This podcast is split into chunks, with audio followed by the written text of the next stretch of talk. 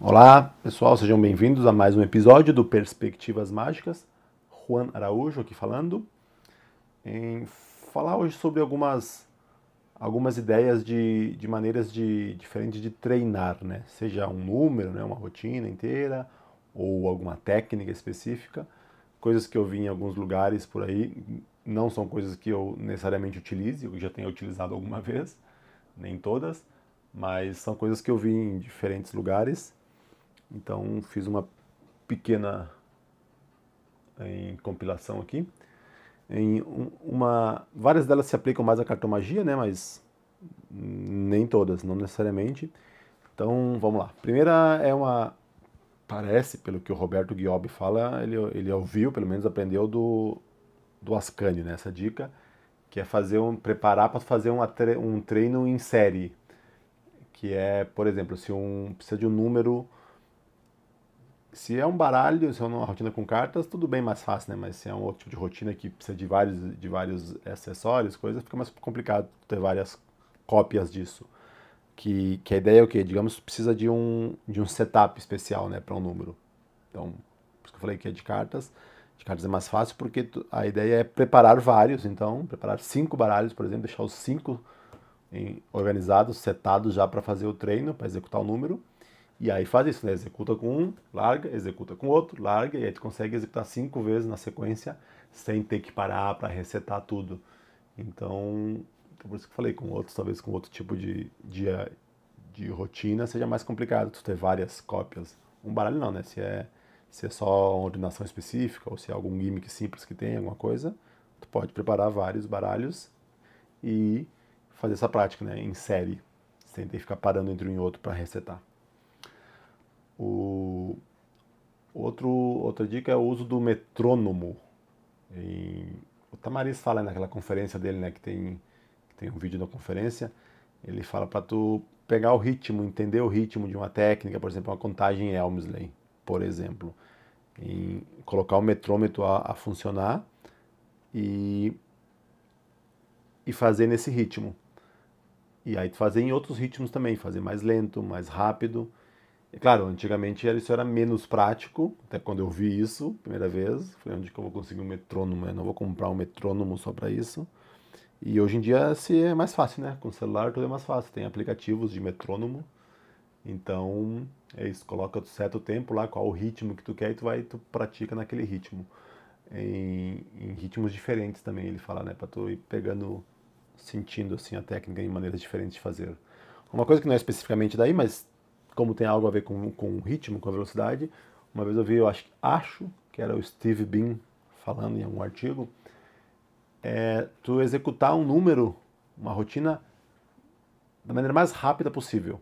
Todos os passos. Pega a carta, devolve, controla, faz a técnica, tudo, tudo bem rápido, porque aí em, tu pode sentir em algum momento que tranca, ah, aqui foi mais complicado de fazer rápido, coisa, então tu sente que tem uma técnica ali que tem que ser melhor trabalhada, que está mais não sei se faz muito sentido, porque tudo bem, em, faz um pouco de sentido, mas não necessariamente porque travou na hora de fazer muito rápido quer dizer que ela esteja realmente com, algum, uma, com alguma deficiência, né? Mas não sei. É, como eu falei, eu trago, trouxe aqui coisas que eu vivo por vários lugares, aí cada um utiliza como, como achar que, que, que deve, como se é útil para alguma coisa. Em, outra coisa que se fala é da regularidade do treino, né? Que tentava ser o mais regular possível, ainda mais se tu está aprendendo alguma técnica ou uma técnica difícil que tu quer, em, tu quer ficar com ela bem, bem segura. Então, que é melhor fazer que seja 15, 20 minutos por dia do que fazer algumas horas e pular vários dias e fazer só de tempos em tempos. Então, uma coisa para pensar também. Em outra ideia, que é do Roberto Giobbi, ele chama de baralho de efeitos, que é pegar um baralho e escrever na face das cartas números, nomes, nomes de números que tu está treinando, nomes de efeitos, né, de rotinas que tu está treinando, está praticando, ou que tu quer manter fresco no teu repertório. E aí tá usar esse baralho como o baralho para praticar. Então, onde tu tiver, tu pega e corta, pega uma carta qualquer, vê qual número saiu. Pum, vai lá e executa aquele número. Agora faz de novo, corta em qualquer lugar e vai sair agora outra carta que tem outro número escrita. E vai lá e executa. Então, para de uma maneira aleatória, assim, e treinando os, os, os números que tu quer manter no teu repertório. Outra é adicionar cartas no baralho. Fala, fala adicionar umas 10, 12, 13 cartas. 13 poderia ser um naipe inteiro a mais, né? E, e aí praticar tuas técnicas com esse baralho com mais cartas, tendo 50 e. 50 não, 60 e. 65 cartas. E então fazer, fazer um salto com isso, fazer controles com isso, fazer. Fazer. Ficar várias técnicas de magia com esse baralho maior, mais grosso. E aí depois, quando for pegar um baralho normal, que tudo deve parecer mais fácil. Também nunca tentei, mas é interessante.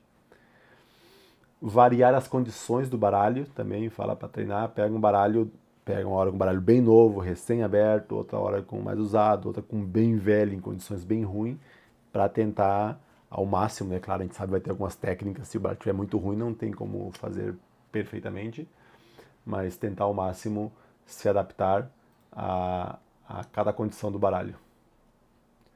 Em outra, outra que eu vi, o, não sei se ele ouviu de, algum, ouviu de algum lugar ou se foi ideia dele, mas já vi o Paul, do Paul e Jack, né, falando que ele fazia antigamente, é deixar baralhos espalhados pela casa, um baralho em cada cômodo, em cada cômodo. Então ele entrou na cozinha, tinha um baralho, vai fazer uma coisa, já pegava, já misturava, fazia uma coisa, treinava com a técnica, algum número, perto, perto do sofá, no sofá, quando estava vendo TV, tinha outro ali. Então deixava baralhos espalhados pela casa. E claro, como falei, dá para fazer isso, levar isso para outras coisas, moedas tal. Deixar espalhado pela casa, cada lugar que tu vai tem um baralho à disposição rapidinho, tu pega e começa a treinar, mesmo que não fosse o foco naquele momento.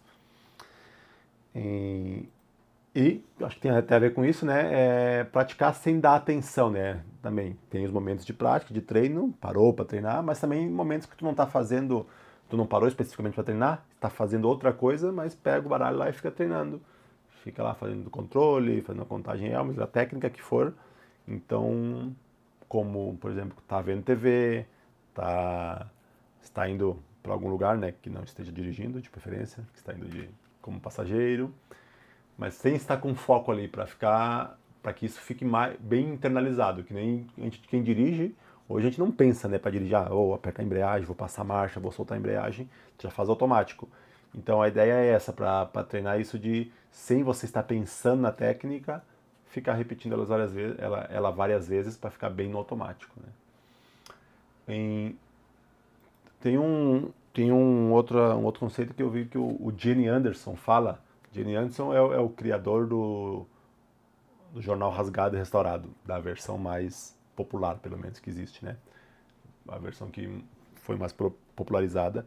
E justamente no vídeo desse, desse, desse efeito, onde ele explica, ele fala a ideia de praticar a frio, né? E justamente essa rotina, por exemplo, né? tu faz várias vezes, ah, rasga, rasga, rasga, vai lá e, pô, e produz, pega, vai pegando o jeito certo. Só que, claro, aí, isso em outras técnicas, tu fazer uma, duas, três, quatro, cinco vezes, tu começa a. A partir da segunda, terceira, começa a sair, sair melhor a técnica, né? Só que na hora do show tu não vai ter isso, né? Não vai ter duas, três vezes. Tu vai fazer uma vez, começou o show, vai lá e faz. Então ele fala isso, de praticar a frio. Pega o que for e executa uma vez.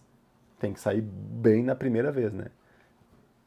Do que ficar fica fazendo várias repetições até sair bom, até sair bem. Isso, claro, para técnicas, para momentos, rotinas que tu já está dominado, né? Então, já, tem, já aprendeu, só, só fica mantendo ela ao longo do tempo. E a outra ideia que eu já vi algumas pessoas falarem que usam, e inclusive, obviamente, coisas fora da mágica, né? Nada a ver com mágica também, que é o treino mental, né? Tu lá fica lá parado, fecha os olhos, relaxa e fica se imaginando, imaginando fazendo toda, executando toda a rotina, todos os passos, todas as técnicas, só mentalmente, sem estar com os elementos, sem fazer nenhum movimento, só repassar mentalmente, mas tentar imaginar com o maior, com o maior realismo possível, né? Eu nunca fiz, nunca fiz para nenhum tipo de, de coisa isso, mas eu já ouvi várias pessoas falando que fazem, e tem pesquisas, se alguém quiser pesquisar, tem pesquisas disso, testes que foram feitos que, que mostram que realmente tem avanço, tem um avanço real mesmo, né? até atletas, atletas que se machucaram e não podiam, não tinham como treinar e fizeram um teste, né? O cara ficava treinando mentalmente e depois, quando voltava, tava com, tinha uma recuperação mais rápida, tinha perdido menos a prática daquilo.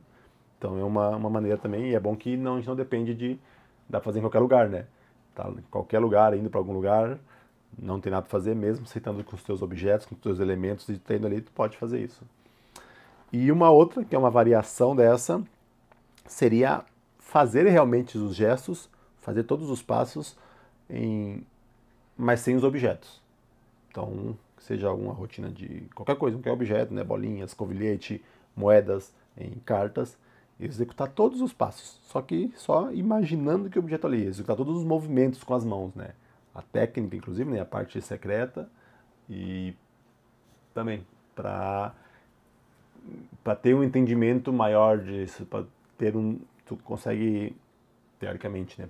Quem falou não não nunca fiz também.